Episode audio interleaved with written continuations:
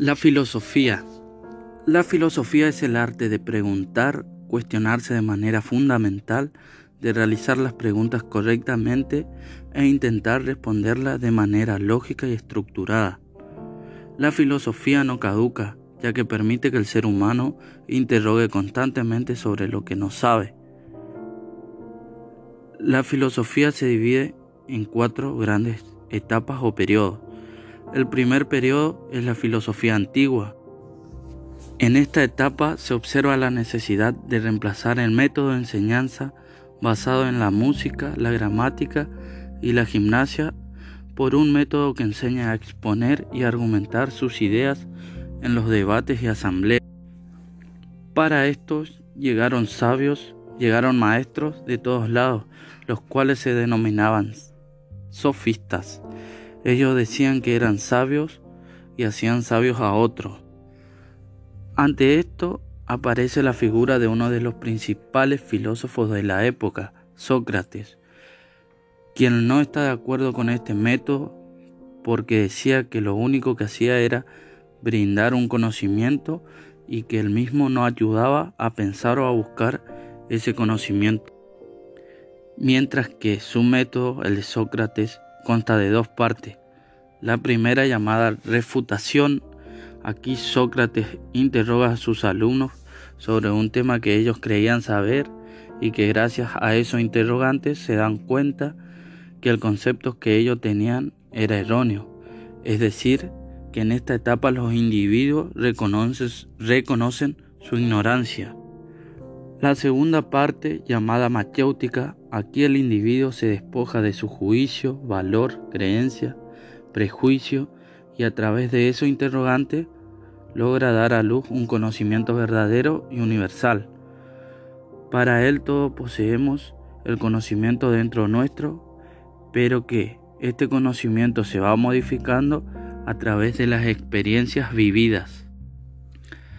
Este método, la machéutica, tiene una importante relación con el programa Filosofía para los Niños, tanto en el método de Matthews Lipman, quien propone desarrollar la destreza de conocimientos a través de la lectura, el diálogo y la reflexión, lo cual facilitará la adquisición de conocimientos y que le será útil durante toda la vida, como también en el programa de Sofía, que se basa en que todo conocimiento tiene un saber fundante.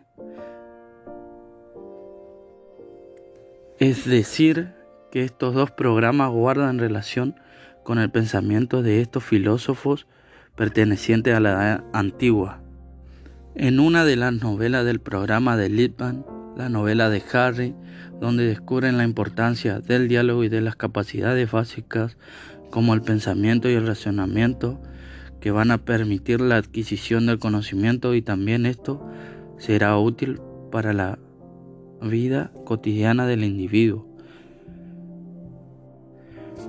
Estos dos programas eh, se podría decir que tienen algo en común con lo que plantea Ausubel desde su teoría de aprendizaje significativo.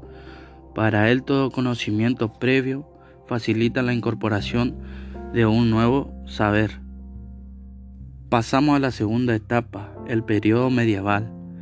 En esta etapa la filosofía estuvo al servicio de la iglesia, donde figuras como San Agustín y San Tomás de Aquino, pensadores cristianos, se ven fuertemente influenciados por las teorías de filósofos anteriores para dar explicación a la existencia de Dios.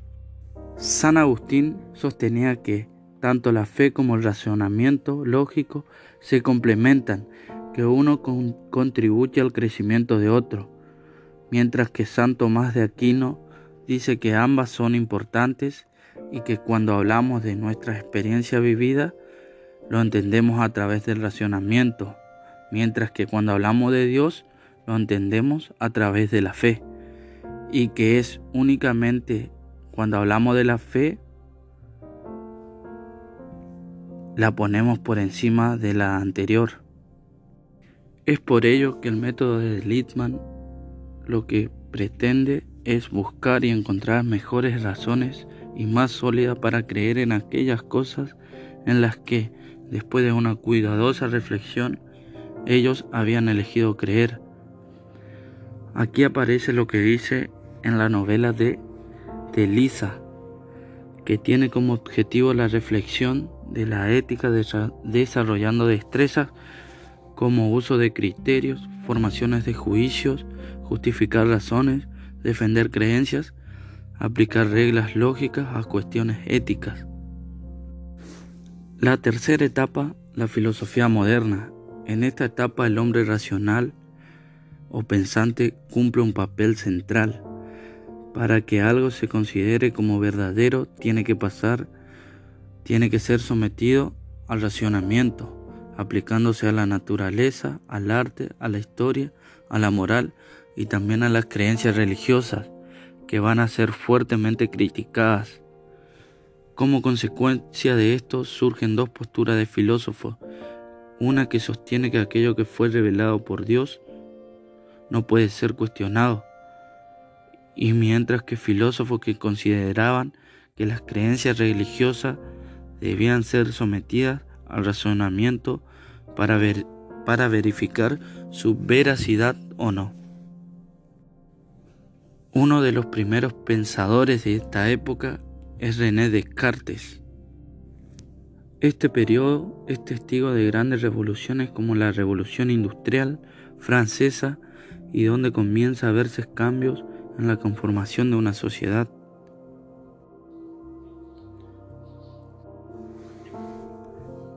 En la etapa contemporánea, el hombre deja de creer en ideologías y critica fuertemente a las instituciones de la modernidad.